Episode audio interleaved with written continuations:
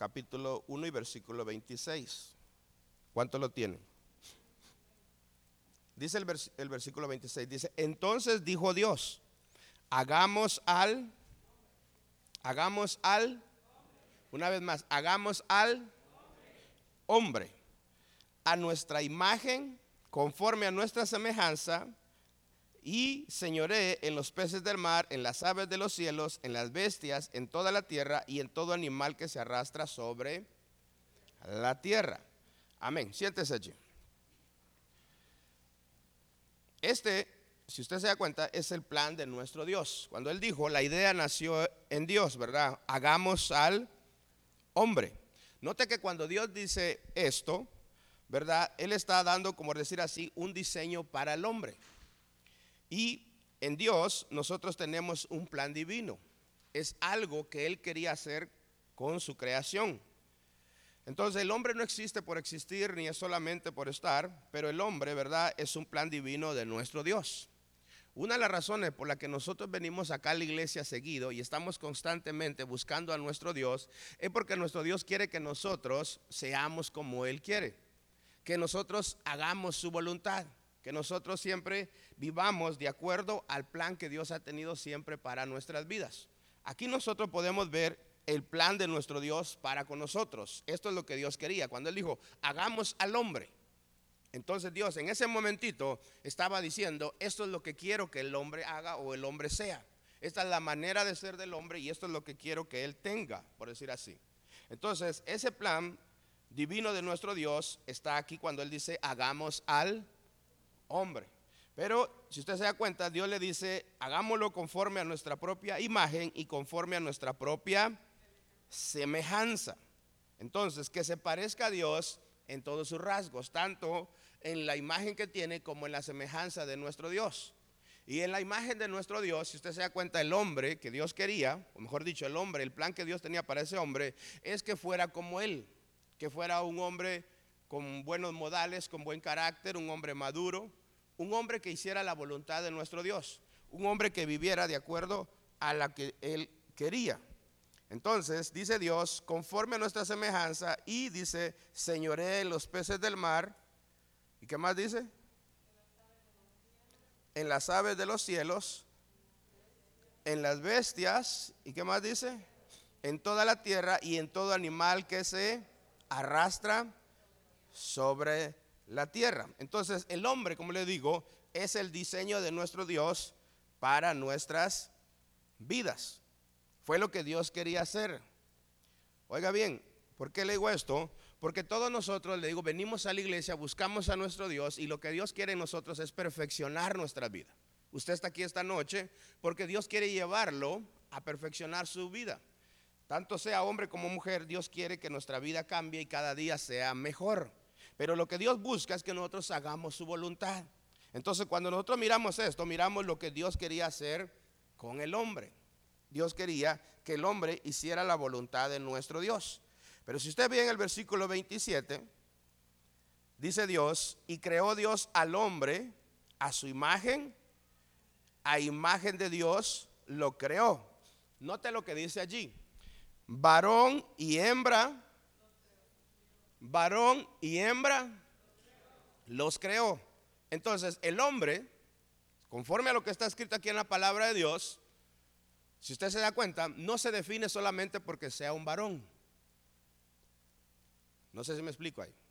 Si usted ve la palabra de Dios, el hombre que Dios creó no se define solamente porque sea un varón, porque dice la Biblia que los creó varón y hembra. So, el plan divino de nuestro Dios, conforme a su creación, podemos decirle que es el hombre. Pero el hombre, Dios lo creó, y ahí dice la Biblia, varón y hembra los creó. Esto quiere decir que incluye tanto al hombre como incluye a la mujer. Aquí no está hablando de género. Aquí está hablando de Dios, del hombre, su creación, lo que él quería hacer. La voluntad de nuestro Dios.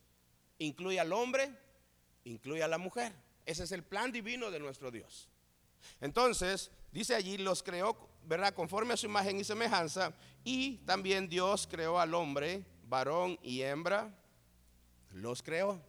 ¿Sabe? Cuando yo estaba leyendo esto acá, le voy a compartir algo, me botó por decir así de los ojos aquella que muchas veces en algunos lugares limitan a las mujeres. Y piensan que las mujeres, porque son mujeres, ellas no pueden tener cargos que tienen los hombres. Y aquí me votó Dios eso porque realmente aquí la Biblia dice que su creación, en lo que él está diciendo así, dice que al hombre lo creó Dios, dice varón y hembra lo creó. Entonces, muchas personas en algunos lugares limitan a las personas para que tengan ciertos, eh, por decir así, ciertos cargos dentro de la iglesia. Y si usted se da cuenta, incluso en algunos lugares, ¿verdad? No aceptan que haya mujeres que sean pastoras. Y algunos lugares, algunos ministerios no aceptan que lo hagan las mujeres. En el tiempo atrás todavía incluso era peor, porque en el tiempo atrás estaban muy cerrados y no dejaban que incluso que las mujeres fueran personas que pudieran tener esos ministerios o esos cargos. Pero si usted se da cuenta, Dios utiliza hombres como utiliza mujeres. Y podemos verlo en estos días, que así como utiliza a los hombres, utiliza a mujeres. Hay mujeres que son poderosas en Dios. Hay mujeres que son usadas por nuestro Dios. Pero así como Dios utiliza a hombres y mujeres, ¿verdad? Y muchos lugares no le dan ese lugar porque piensan que el único que tiene que estar ahí es un varón. Pero aquí la Biblia no está definiendo al hombre como un género, sino lo está definiendo como un plan divino de nuestro Dios. Es lo que Dios quería para todos nosotros. Entonces, cuando Él dice allí que los creó, era porque Él tenía un plan para ellos. Por ejemplo, si usted se da cuenta, el hombre que Dios creó no es como el hombre de estos días, porque el hombre de estos días perdió esto que Dios tenía. El hombre de estos días no es maduro. Mas, sin embargo, cuando usted ve que Dios hizo a Adán, Adán nació maduro. Adán nació ya grande. Mejor dicho, no nació, sino que Dios lo formó, Dios lo hizo ya grande. Adán no nació de pequeñito, ¿verdad? Como bebé y fue creciendo, sino Adán, cuando Dios lo formó, él ya estaba grande.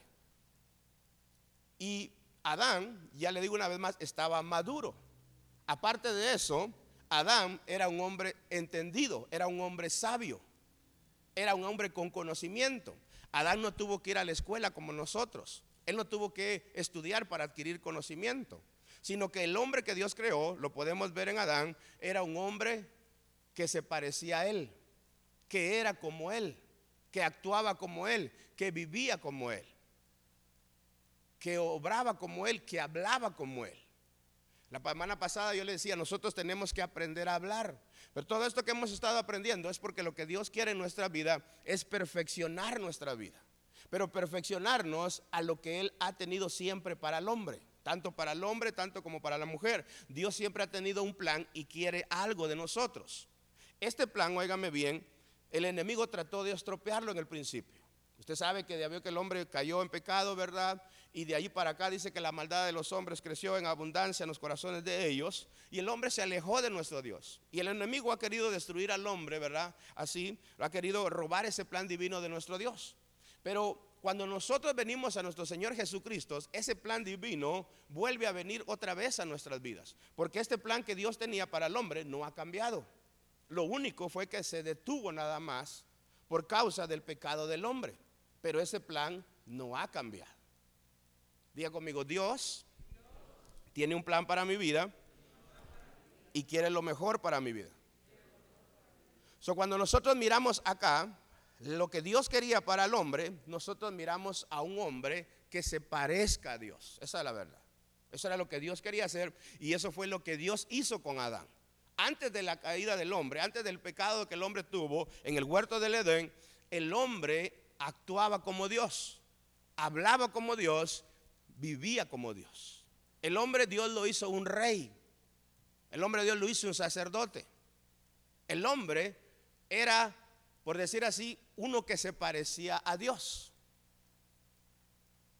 Entonces, ese era el diseño de nuestro Dios, ese era el plan que Dios tenía para nuestras vidas. Pero el enemigo, le digo, ha querido estropear ese plan de nuestro Dios. Y es por eso que allí nosotros podemos ver que el hombre ya nació maduro totalmente.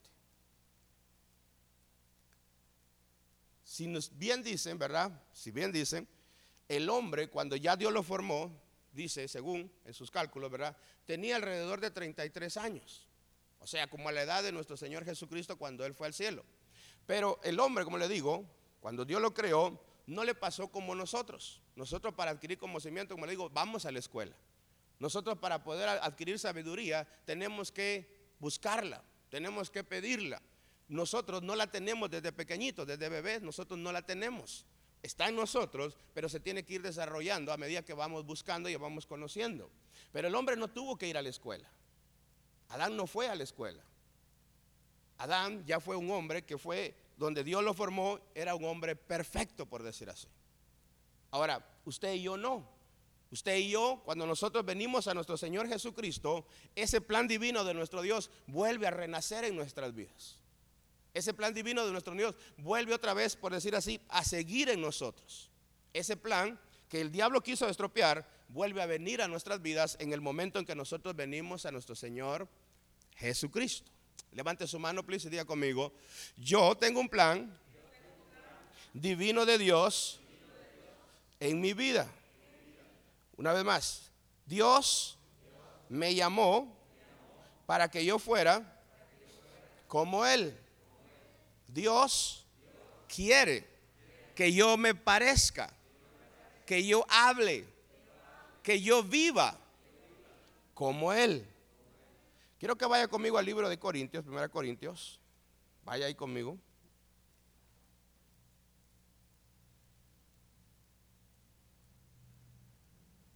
Primera de Corintios.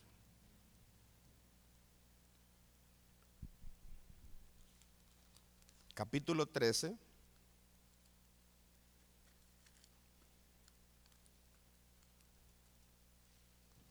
Primera de Corintios, capítulo 13.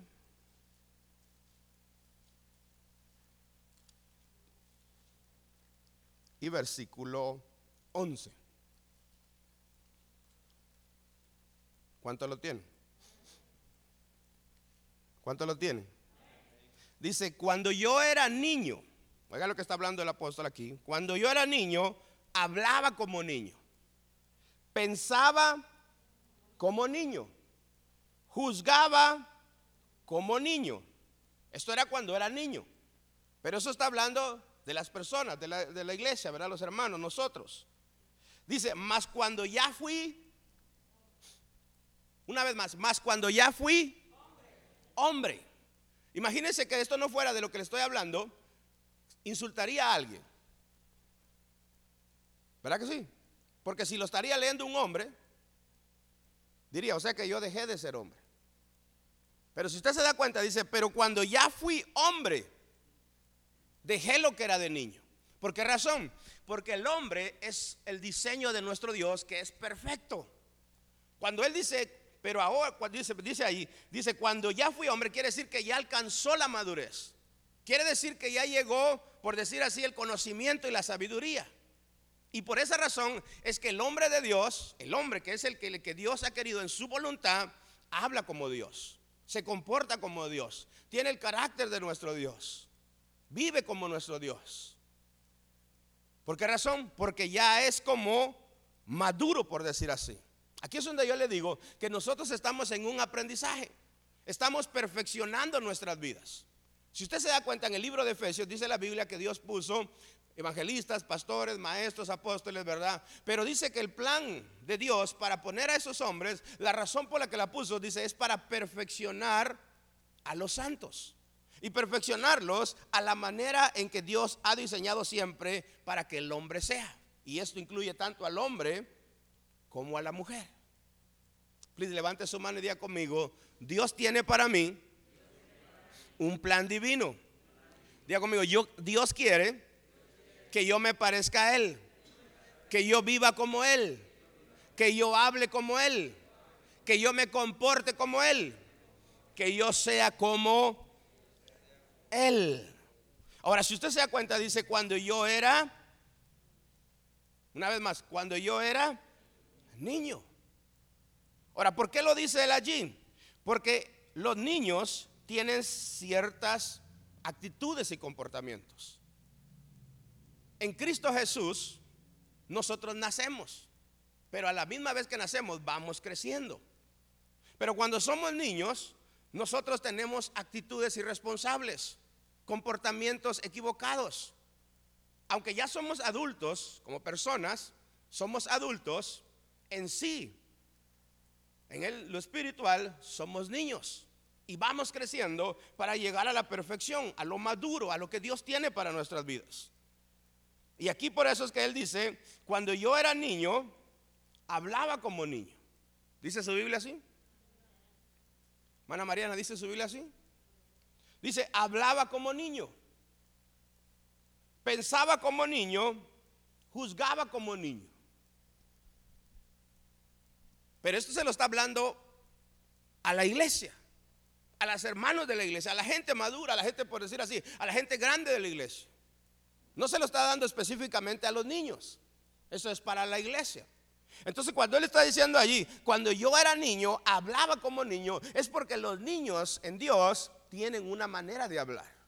Está todavía entre querer hacer lo bueno, pero no lo sabe hacer o no lo hace. Por eso es que cuando una persona empieza en el Evangelio, muchas veces habla como niño. Todavía se salen las malas palabras, los malos comportamientos, todavía tiene esas malas actitudes, porque tiene un comportamiento de niño. Dice, hablaba como niño, pensaba como niño y juzgaba como niño. Cuando la persona empieza en el Evangelio, oiga, usted no le puede hablar fuerte a esas personas. Usted no le puede hablar duro a esas personas. Usted no le puede hablar directo a esas personas porque rápido las ofende. Usted le hace una mala mirada, se molesta muchas veces. Usted no hace muchas veces lo que ellos quieren, se molesta muchas veces. Por eso es de que cuando están en el Evangelio empezando, son inmaduros. Cualquier cosa la creen. Cualquier cosa que les dicen los afecta muchas veces. Todavía no está bien definido lo que ellos quieren o hacia dónde ellos van. Los afecta muchas veces en su carácter, los afecta muchas veces en que ellos busquen a Dios, los afectan en que ellos sean perseverantes en la iglesia, porque muchas veces por lo que ellos oyen rápidamente y muchas veces hablan como niños y juzgan como niños. Pero él dice allí, más cuando ya fui hombre. Entonces aquí lo que está diciendo es, más cuando ya llegué a la madurez, más cuando ya alcancé esa sabiduría de nuestro Dios, dice él, dejé lo que era de niño. Entonces, si usted se da cuenta, el hombre de Dios tiene un plan de nuestro Dios y está llamado a ser como nuestro Dios. Es por eso que si usted se da cuenta, Jesucristo, dice la Biblia, es la imagen del Dios invisible. Si usted ve Colosenses capítulo 1 y versículo 15, dice que Él es la imagen del Dios invisible. ¿Por qué lo dice? Porque Jesucristo es el Hijo de Dios. Y Jesucristo es nuestro modelo, es su modelo y es mi modelo. Y ese modelo nos enseña a nosotros a que nosotros vivamos y seamos así como es nuestro Dios. La Biblia dice que nosotros imitemos a Dios. Otras palabras, lo que nos está diciendo es que nosotros seamos como Él es. ¿Por qué? Porque este ha sido siempre el plan de nuestro Dios desde el principio.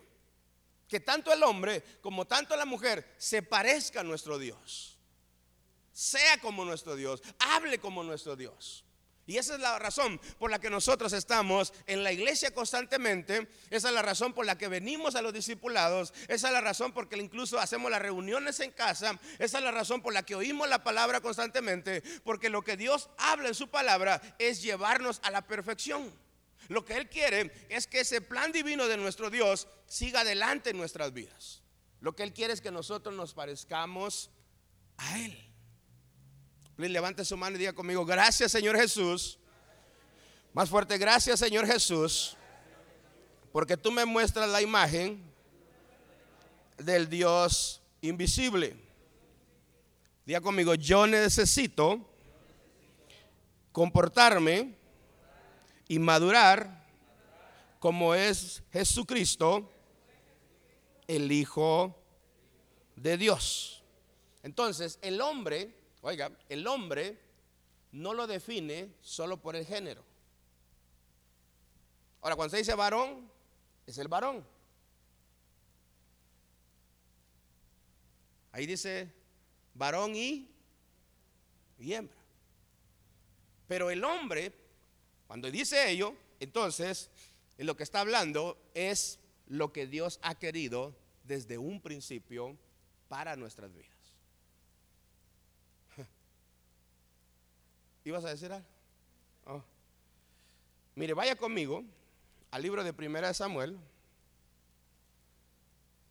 Primera de Samuel.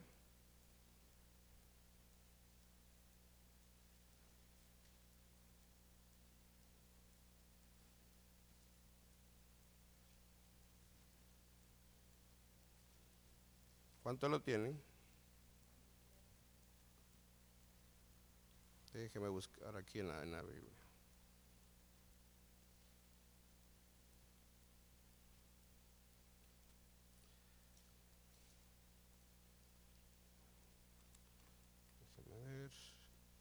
No, deje, mejor vaya al libro de Primera de Reyes.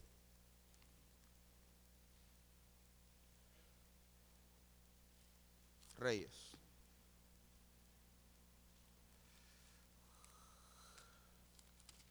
Capítulo 2.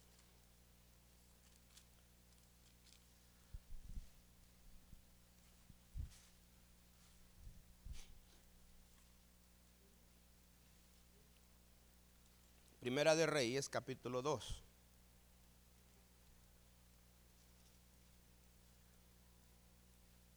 ¿Cuánto lo tiene? Ponga atención a, lo que está hablando allí porque está en los tiempos donde este David está muriendo, ¿verdad? Por decir así, los tiempos de verdad del ciclo de la vida.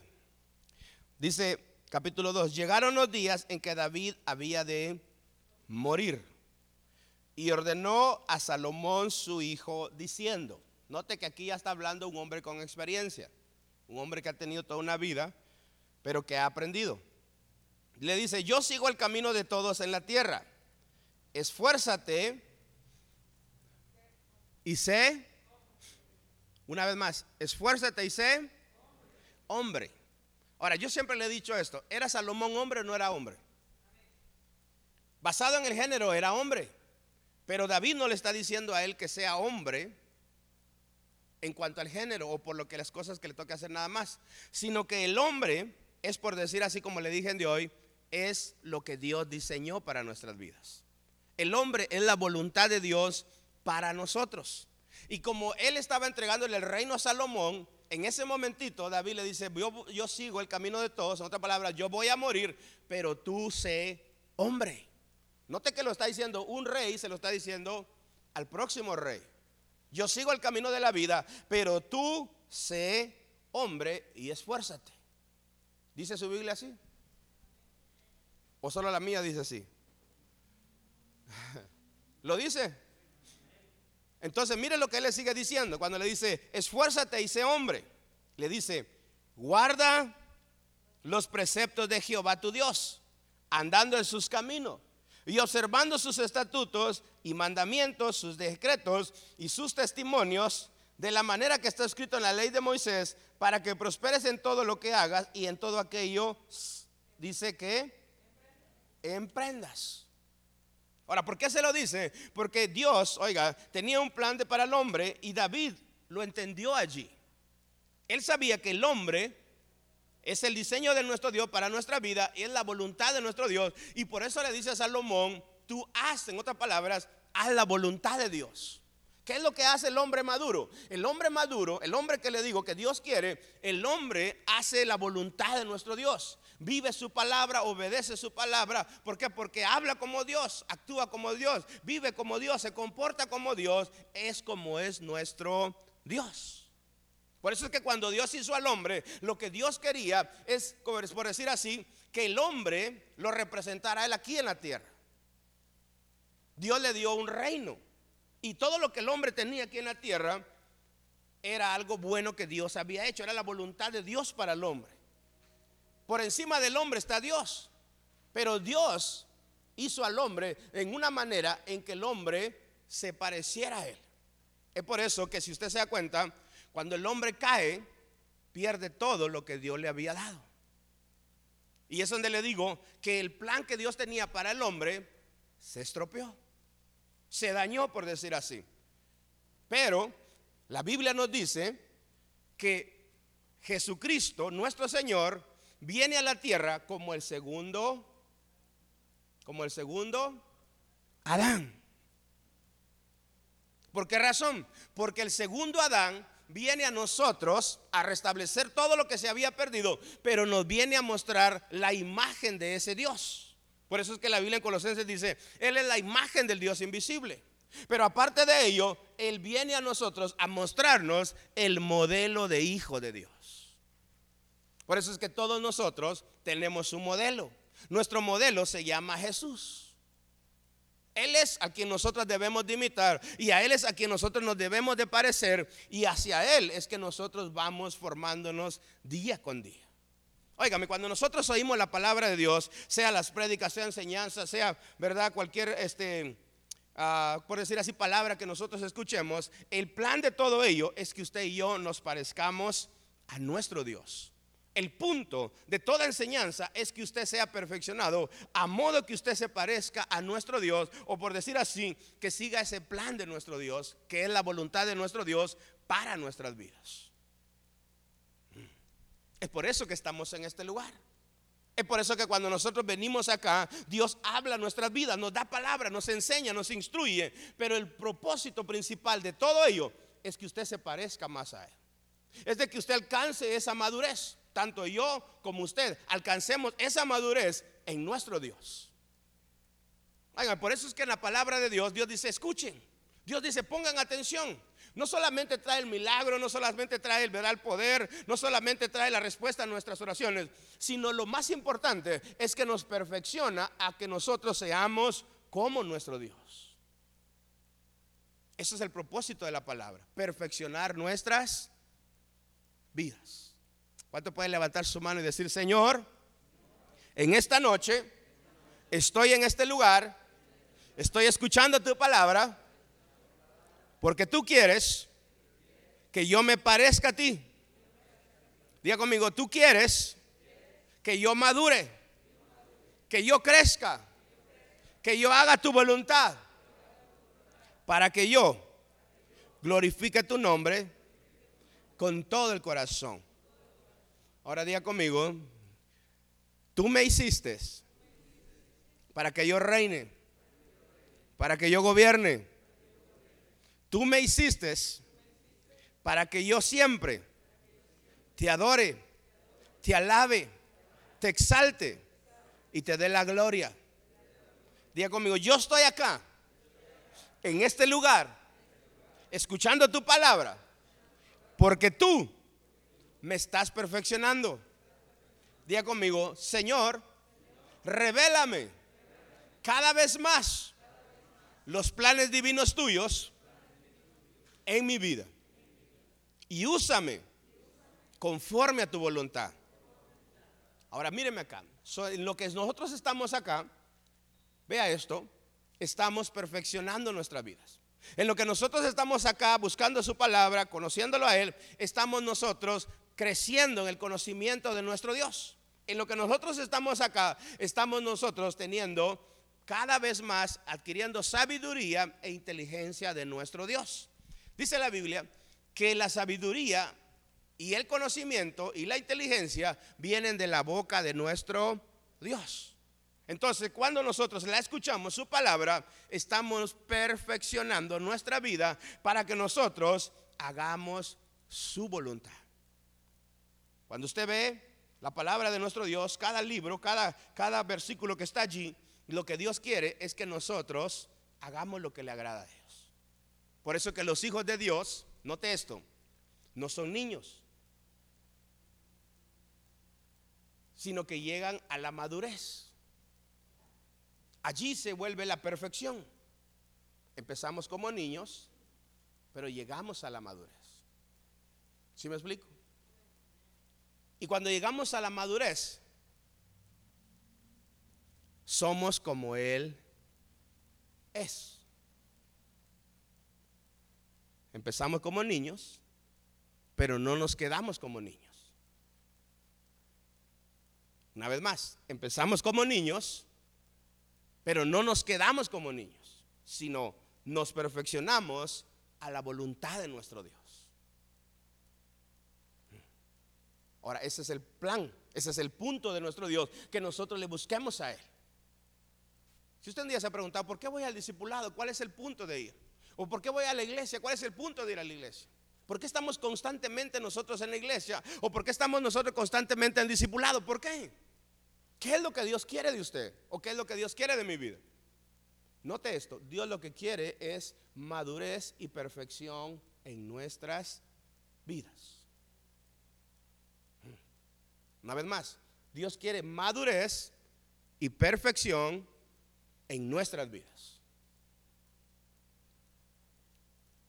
Si usted va conmigo al libro de Primera Colosenses, usted va a ver algo que el apóstol Pablo le dice a ellos.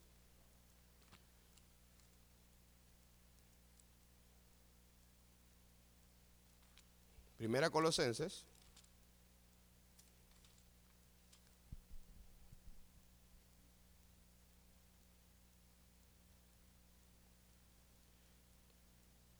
Capítulo 1 y versículo 9. Y versículo 9. ¿Cuánto lo tiene? Dice, por lo cual nosotros, dice, esto está hablando él a los colosenses. Dice, desde el día que lo oímos, note esto, no cesamos, dice su Biblia así, de orar por vosotros. otra palabra, dice, Pablo escuchó que ellos habían recibido el Evangelio y dice, desde ese día, dice, nosotros no cesamos de orar por ustedes. Pero mire esto, la oración de Pablo no es Señor, bendícelos, ayúdalos Señor. No, la oración de Pablo tenía un porqué y para qué en su oración. Y en la oración de él dice, y de pedir que seáis llenos del conocimiento de su voluntad. ¿De qué quería que fueran llenos? Del conocimiento de su voluntad. Note esto, en toda sabiduría e inteligencia espiritual. ¿Dice su Biblia eso? Note la oración de Pablo. Muy diferente a la oración que muchas veces hacemos nosotros. A veces nosotros oramos por alguien y decimos, Señor, solo bendícelo, ayúdalo, Señor. Pero ¿qué es lo que Pablo quería con ellos cuando les dice, yo no ceso de orar por ustedes, pero también ceso, ¿verdad? No ceso y pido, mejor dicho, dice él allí, que sean llenos del conocimiento de la voluntad en toda sabiduría e inteligencia espiritual. ¿Por qué razón? Porque dice el versículo 10, para. Esa es la razón por la que él estaba pidiendo esto.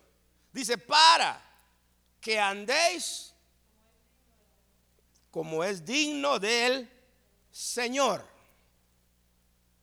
Digo, amigo, lo que está escrito allí es para mí. Note ahí dice, para que andéis como es digno del Señor, agradándole el día domingo. Para que vayan a la oración el martes. ¿Qué dice allí? Para que andéis como es digno del Señor, agradándole en todo llevando fruto en toda buena obra y creciendo. Y creciendo en el conocimiento de Dios. Ahora, ¿por qué él decía esto? Porque lo que él quería era que ellos se perfeccionaran.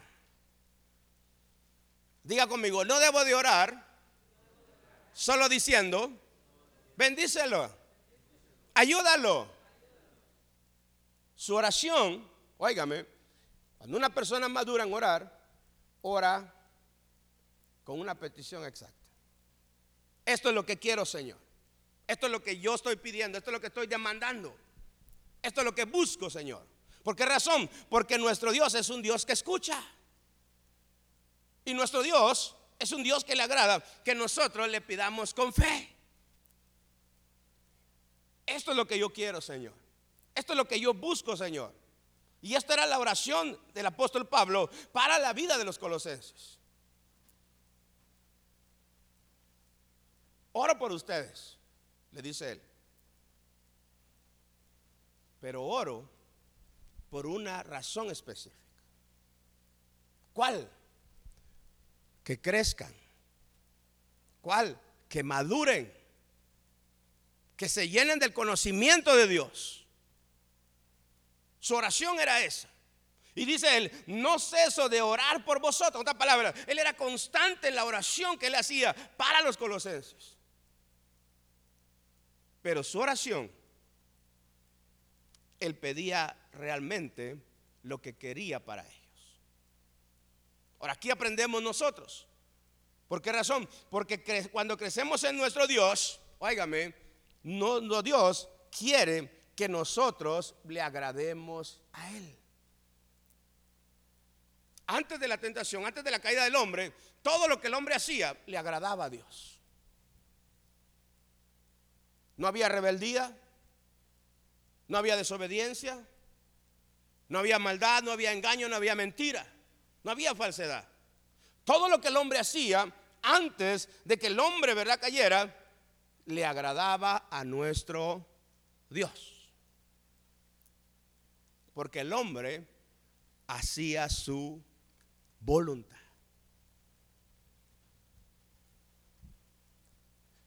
Como ese plan se estropeó, le digo, Jesucristo, el segundo Adán, viene a restaurar lo que el hombre perdió, pero también nos trae el reino de Dios a nosotros. Por eso es que cuando Jesucristo iba predicando, dice la Biblia que él predicaba y decía, arrepentidos porque el reino de los cielos se ha acercado. El reino que el hombre tenía, que lo había perdido, Jesucristo nos lo trae nuevamente en el Evangelio que nos ha dado. Pero ahora nos toca a nosotros perfeccionar nuestra vida a la manera que Dios quiere. Porque aunque tengamos un reino, como niños no podemos hacer uso de ese reino. Porque no vamos a saber qué tenemos. Pero si maduramos y crecemos en nuestro Dios, vamos a tener el conocimiento de nuestro Dios para aprovechar todo lo que Dios nos ha dado. Vamos a comportarnos como Él. Vamos a gobernar como Él. Vamos a ministrar como Él. Vamos a hacer la voluntad de nuestro Dios porque hemos alcanzado ese conocimiento de nuestro Dios. La madurez nos ayuda a nosotros para agradar a nuestro Dios. Levante su mano, please, y diga conmigo. Hoy estoy aquí, pero estoy madurando a través de la palabra. Porque la palabra me revela a Jesucristo y me da conocimiento para alcanzar todo lo que Dios tiene para mi vida. Óigame, hasta el día de hoy, el enemigo trata de oponerse a las personas para que ellos no alcancen la madurez en Dios. Hasta el día de hoy, el enemigo trata que la gente no alcance la perfección en nuestro Dios. ¿Por qué razón? Porque muchas veces, oiga, le pone mucho para que el hombre se, por decir así la palabra, el hombre ocupe su tiempo en las cosas que no le van a traer ese crecimiento en Dios. Usted no me dejará mentir que en la iglesia muchas veces las personas es muy poca la importancia que le ponen a la palabra. Porque en ellos, en su mente, piensan, es un sermón más. Ah, es una enseñanza más. Oh, es una idea más en la iglesia. Lo que ellos no saben, que lo que Dios está queriendo hacer en ellos es llevarlos a que alcancen lo que Dios ha querido siempre para el hombre. O por decir así, su diseño, por decir así. El diablo lo ha querido estropear siempre. Cuando usted ve de repente, bueno, yo el otro día se lo hice con vaso, pero haga de cuenta que este teléfono, que está aquí, antes que lo hicieran, antes que saliera aquí, que lo tuvieran en la mano así como ahorita, y usted pudiera ver a Sinaí ahí, antes que lo hicieran, este teléfono ya tenían los planos de ese teléfono. Ya lo habían diseñado este teléfono. Ya sabían cómo iba a operar este teléfono, qué cámaras iba a tener atrás. Ya sabían cómo iba a ser la pantalla, el tamaño. Ya sabían cómo iba a ser, qué capacidad iba a tener, cuánto iba a almacenar de memoria. Ya sabían todo eso ellos, antes de que lo hicieran. Cuando nosotros leemos ahí la Biblia, cuando Dios dice, hagamos al hombre, Dios ya tenía todo lo que Dios quería para el hombre. Y note usted que después dice, después de allí, dice, y formó Dios al hombre. Pero antes de que hiciera Dios, formó Dios al hombre, ya Dios había hecho al hombre. Y cuando Dios hace algo, si usted se da cuenta, Dios no empieza por decir así, de en medio o empieza algo y lo deja a medias. Sino que cuando Dios hace algo, como dice la Biblia, es alfa y omega, ya Dios lo había terminado totalmente. Antes de formar al hombre, ya Dios lo había formado totalmente. Mejor dicho, ya lo había hecho total. Ya lo había terminado totalmente. Lo mismo que en este teléfono que miramos acá. Eso quiere decir que ya Dios lo había completado. Era su voluntad de nuestro Dios. Cuando ya miramos al hombre, miramos en el versículo que dice, y formó Dios al... Mire, vaya conmigo a Génesis porque ahí lo leemos mejor. Creo que leyendo se aprende más.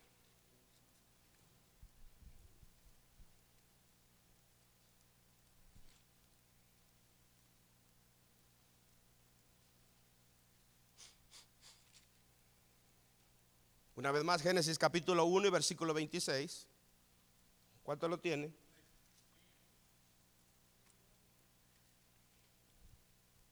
Entonces dijo Dios, hagamos al hombre. Note que aquí dijo, hagamos al, al hombre. Cuando usted ve la Biblia que Dios dice que dijo, sepárense las aguas de las aguas. En ese momentito, ¿qué pasó? Las aguas se separaron. O sea, todo lo que Dios habló se hizo. Dice allí, entonces dijo Dios, hagamos al hombre a nuestra imagen, con nuestra semejanza, señoré en los peces del mar, en las aves de los cielos, en las bestias, en toda la tierra y en todo animal que se arrastra sobre la tierra. Esto es lo que Dios quería, su plan para el hombre, su diseño para el hombre. Y dice, y los creó Dios al hombre a su imagen, a imagen de Dios los creó, varón y hembra los creó. Pero si usted se va ahora al capítulo 2 y versículo 7,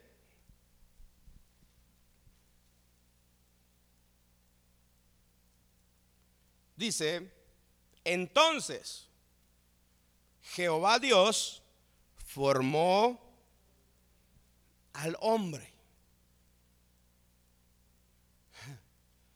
¿Cuántos tienen su Biblia? Entonces Jehová Dios formó al hombre del polvo de la tierra y sopló en su nariz aliento de vida y fue, y fue, una vez más, y fue un ser viviente. So, antes de Dios formarlo, diga conmigo, Dios lo había terminado al hombre. Dios no empezó a hacerlo ahí en ese momentito, ya Dios lo había diseñado totalmente, por decir así. Entonces, la voluntad de Dios para el hombre la podemos ver en el capítulo 1, lo que Dios quería para el hombre, lo que Él ha querido para su pueblo, para el hombre, por decir así. Esta es la voluntad de nuestro Dios. Pero luego Dios formó al hombre. Ese plan, le digo, es el que el diablo dijo, lo voy a estropear. Ese plan es el que el enemigo dijo, lo voy a detener. Ese plan es el que el enemigo ha querido detener desde un principio para que el hombre no se parezca a Dios o no obre como Él es o no actúe como es o como, por decir así, no hable como Él es. El diablo quiere destruir siempre nuestras vidas.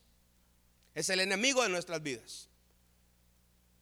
Pero Dios, que es bueno, que es amoroso, que es misericordioso, quiere que nosotros le conozcamos para, que sepamos lo que Dios ha querido desde un principio en nuestras vidas. Por eso es que el Evangelio, oígame, es una bendición.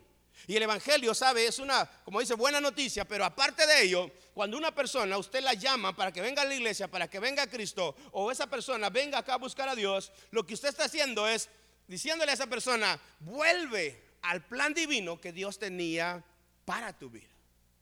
Porque cuando venimos a Cristo es donde ese plan vuelve a renacer en nuestras vidas. Es donde otra vez el temor de Dios vuelve a venir a nuestras vidas. La obediencia a nuestro Dios, los mandamientos de nuestro Dios. Porque el hombre que Dios hizo es un hombre que le agrada a Él. Es por eso que muchas veces, aunque la palabra en un momento pueda ser dura, lo único que está haciendo es moldeándonos para que nos parezcamos cada vez más al hombre que Dios ha tenido desde un principio. Cambiando nuestra mente, cambiando nuestra manera de pensar, cambiando nuestros comportamientos, nuestras actitudes, nuestras palabras, nuestro lenguaje, cambiándonos a nosotros para que nos parezcamos a Él. levante su mano y diga conmigo, estoy en esta noche aprendiendo para que cada día yo le agrade a Dios, viva para Dios y haga su voluntad. Diga conmigo, a Dios le agrada la obediencia. A Dios le agrada que yo hable bien. A Dios le agrada el buen comportamiento. A Dios le agrada que yo sea su hijo que haga su voluntad. Por eso es que nosotros no miramos a Jesucristo hablando malas palabras. No lo miramos hablando un mal lenguaje. No lo miramos teniendo un mal comportamiento. ¿Por qué? Porque el hombre de Dios es un hombre perfecto, que hace la voluntad de nuestro Dios y le agrada a Él todo el tiempo. Ahora, vuelva a levantar su mano y diga, yo no estoy en esta noche perdiendo mi tiempo. Diga conmigo, yo estoy aprovechando mi tiempo porque el Padre Celestial, a través de su palabra, me está perfeccionando. Más fuerte, me está perfeccionando para que yo le agrade a Él todos los días. Míreme más, por favor. Míreme bien aquí. Estar acá, esto lo aprendí yo. Estar acá es adquirir cada día más conocimiento de Dios para agradarle a Dios sin su palabra, usted no se puede perfeccionar. Sin su palabra, usted no puede tener conocimiento de Dios. Sin su palabra, usted no se puede parecer a Él. Por eso es de que a medida que nosotros oímos su palabra, empezamos cada vez más a practicar lo que Dios tiene para nuestras vidas. Yo no sabía cuáles eran los mandamientos de Dios hasta que empecé a venir a la iglesia. Y antes, si quizás lo sabía, estaba alejado de Dios. Aunque yo quería ser bueno, aunque yo quería hacer cosas buenas, estaba alejado de Dios. Ese plan se había detenido allí. Pero cuando venimos a Cristo, ese plan que Dios ha tenido siempre para nuestras vidas, vuelve otra vez, por decir así, a rotar. Y vuelve otra vez a levantarse nuestra vida para que nosotros hagamos la voluntad de nuestro Dios. Es por eso que aquí, cuando nosotros estamos creciendo en el Evangelio, cada día empezamos a ver diferencia en nuestras vidas. Eso le dije el otro día. Usted no puede ser la misma persona que era el año pasado, ni dos años atrás, ni tres años atrás. Tres años atrás tal vez era una persona celosa que no aguantaba nada. Pero la persona que se va, el hombre que va creciendo en Dios o la mujer que va creciendo en Dios, no toda la vida va a ser celoso. Antes era una persona que no perdonaba, le podían hacer nada porque usted se vengaba. Dios guarde si alguien le hacía algo. Pero eso era atrás. Pero ya ha pasado tiempo, ya no puede ser la misma persona. Imagínense que antes éramos tal vez salsitas. Que me miras y que pues y ya rapidito ofrecíamos ahí golpes. En el crecimiento de Dios, ya uno no puede ser así. Porque entonces significa que estamos quedándonos atrás, pero no nos estamos perfeccionando en Dios. ¿Cuántos miran en la Biblia que Dios le Jesús le dijo ahí, a ver, salgamos allá afuera pues? Ustedes que están va a hablar ahí, brincando, vénganse para acá. Aquí cargo a mis doce apóstoles también, aquí entre todos nos los vamos a surtir. Pero usted mira cristianos que son así. Y a veces usted los mira con años en la iglesia y no madura habladores, metidos, peleoneros, chismosos, y usted mira un montón de cosas, pero porque no entienden que lo que Dios busca es la perfección en ellos. El hombre de Dios no anda con dos mujeres y un camino. La mujer de Dios no anda con dos hombres y un camino. Sabe respetar, sabe guardar su palabra, sabe guardar su vida para Dios, vive para Dios.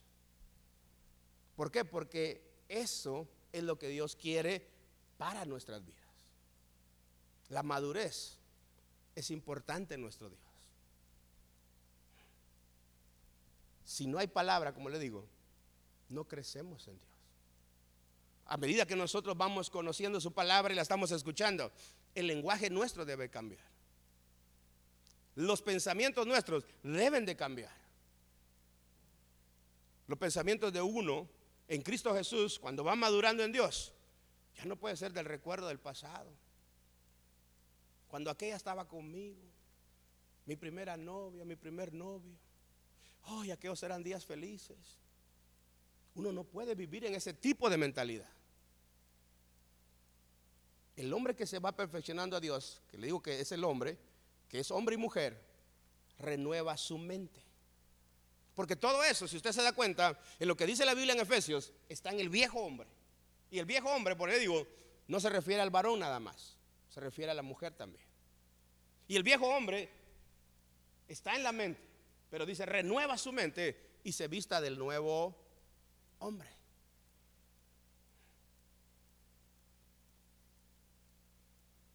El nuevo hombre no se pone a ver lo que quiera.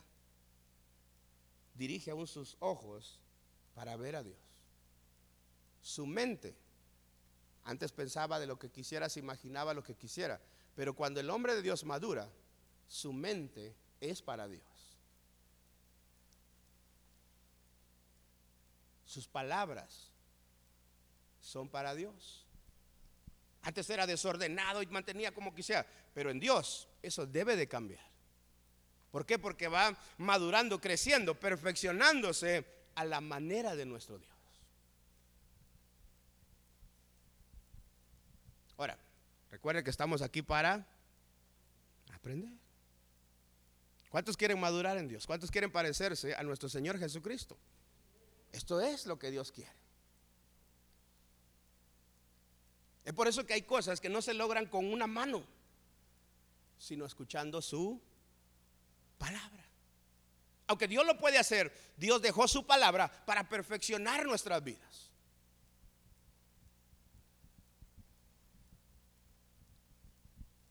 Entonces cuando nosotros miramos su palabra, estamos viendo realmente lo que Dios quiere para nosotros. Levante su mano pues y diga conmigo, los novios del pasado Alguien dirá ya, ay, no lo puedo hacer, pastor. es muy duro para mí. Los novios del pasado quedaron atrás. Las novias del pasado quedaron atrás. Míreme, por favor. Solo, solo quiero hacer una, una, una. Imagínese que usted está con su pareja. Y usted está pensando, imaginándose que su pareja es alguien que usted conoció. Dios conoce nuestros pensamientos. ¿Le agradaremos allí?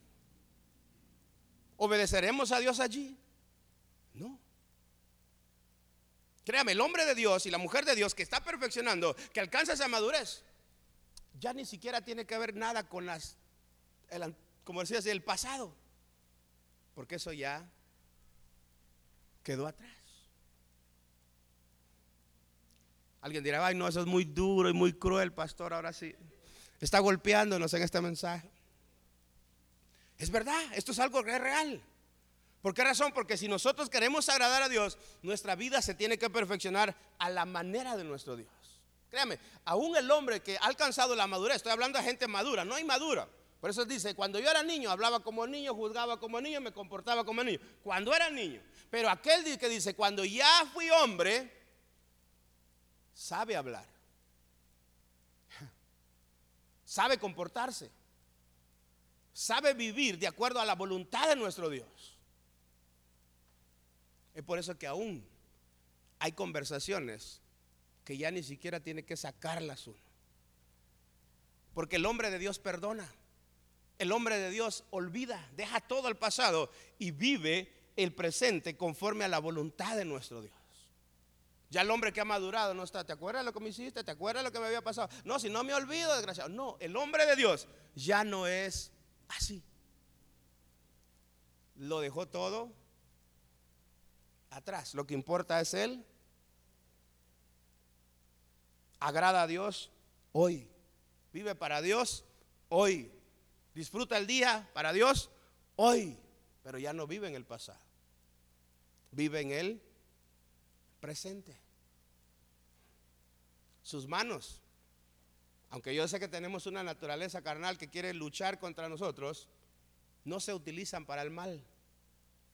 Sus pies no se utilizan para el mal. Su cuerpo no se utiliza para el mal. ¿Por qué? Porque se utiliza para glorificar el nombre de nuestro Dios. Esto está hablando de la persona que deja lo de ser niño y dice, más cuando ya fui hombre. Note lo que él dice, dejé lo que era de niño. Vuelva otra vez a ese capítulo, a ese, capítulo que le dije.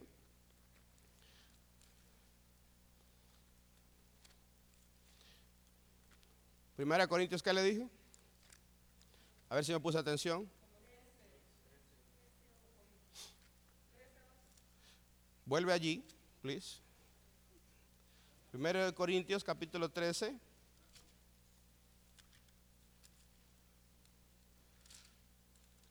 ¿13 qué? Vuelva a leer lo que dice allí, please. ¿Cuánto lo tienen? ¿Cuánto lo tienen? Note lo que dice. Cuando yo era niño, hablaba como niño, pensaba como niño, juzgaba como niño. Mas cuando ya fui hombre, dejé lo que era de niño. Dice así. Dice, mire lo que dice ahí. Ahora está hablando del hombre. Dice, ahora vemos por espejo, oscuramente, mas entonces veremos cara a cara. Ahora conozco en parte, pero entonces conoceré cómo fui conocido. Dice él, hablando de hombre, dice, y ahora, míreme acá, please, miren, dice, ahora, hoy, esto es lo que está aquí. Dice, y ahora permanece la fe, la esperanza y el amor. ¿Cuándo permanece eso? ¿Cuándo? Cuando fue hombre. ¿Qué permanece? La fe, la esperanza y el amor. ¿Por qué dice la fe? Porque se aferra a la palabra de Dios y la cree. Vive en ella y actúa en ella. La fe, la esperanza y el amor. ¿Cuándo? Cuando ya fui hombre. Una vez más, levante su mano, please, día conmigo. Dios me está enseñando para que yo madure, para que yo crezca en Dios y para que yo viva de acuerdo a la voluntad de Dios, agradándole y haciendo siempre lo que es bueno para glorificar su nombre. Yo le voy a contar algún testimonio pequeño. A veces habían familiares y amigos que me decían a veces, Julano quiere hablar contigo, Julana quiere hablar contigo. Y yo sé que estás brincando ahí, mi esposa diciendo, ¿qué? ¿Quién fue? ¿Quién fue? Pero sabe que el Espíritu de Dios me hacía ver que estaba malo eso. Y aunque a veces lo quieren hacer de buena gente, es mejor uno mirar a Dios y seguir a Dios porque vale la pena la presencia de Dios. Y él me hizo entender que todo lo que es pasado hay que dejarlo atrás. Y que si quiere agradarle, yo sé que mi esposa quizás no se dé cuenta, pero conforme a la conducta de los hijos de Dios, no es correcto. Porque Dios está en todo lugar. Y al hombre lo podrá engañar, pero no a Dios. Y hay cosas que a veces, si uno quiere agradar a Dios, hay que morir a ellas y dejarlas a un lado. Yo no hablo del pasado, no hablo de cosas que pasé ni viví, no me importa nada de ello, porque yo sé que Dios hizo una nueva criatura en nosotros. Y sé que Él busca que nosotros le agrademos a Él. La única persona que tiene derecho en mi vida, conforme a la voluntad de nuestro Dios, es mi esposa. La única persona que tiene derecho para ser, por decir así, persona que yo pueda anhelar, codiciar o ver es mi esposa. Y ahí nadie más. Pero le digo esto porque esto me lo hizo entender él si yo quiero agradarle a Dios. Y muchas veces hay que decir, no, no quiero saber nada. No, no me importa nada. ¿Por qué? Por tal de uno hacer la voluntad de nuestro Dios. Y no es que sea perfecto, pero esto creo que cuando ya lo entendí, sé que es sabiduría de Dios. Porque en Cristo Jesús ya uno puede ser, como dice, viejo verde. No sé si sabe usted qué es eso. ¿Qué es eso, hermana Amalia?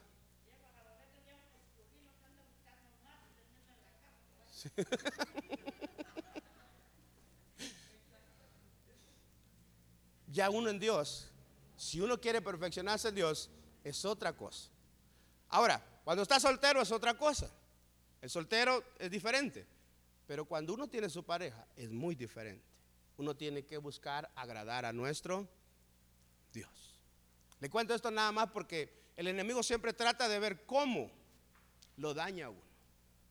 Cómo usted trata en un momento de ver cómo Él quita esa voluntad de Dios en nuestra vida. Y hay que saber uno que lo que Dios quiere en nosotros es que nosotros no perfeccionemos y le agrademos a Él siempre. Me gané un ceviche, ¿verdad? Doble.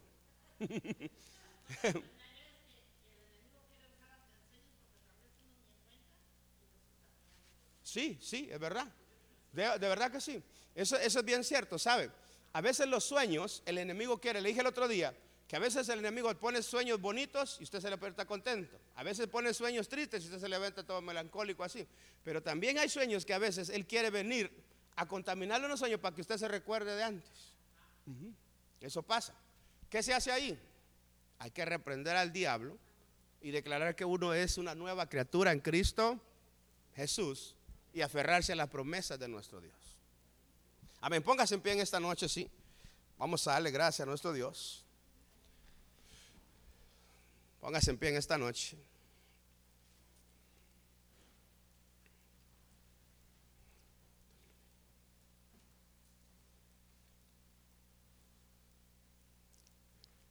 Póngase en pie en esta noche. La mujer dígale al, hombre, solo tú, papucho. Dígale al hombre a la mujer, solo tú, muñeca. Amén. ¿Cuántos quieren ser como Jesús, la verdad? ¿Cuántos quieren tener esa imagen y semejanza de Dios todo el tiempo? Ese es el plan de Dios, oiga, y esto es la razón por la que compartimos en esta noche. Así que yo le voy a pedir que levante sus dos manos y yo quiero que en esta noche, con sus propios labios, usted le pida al Dios Todopoderoso que nos ha permitido venir a este discipulado, Señor, cada día, llévame a adquirir esa sabiduría y conocimiento tuyo para que yo me parezca a ti. Cada día, Señor, ayúdame a hacer tu voluntad. Cada día, Señor, dame la gracia para que yo me parezca a ti.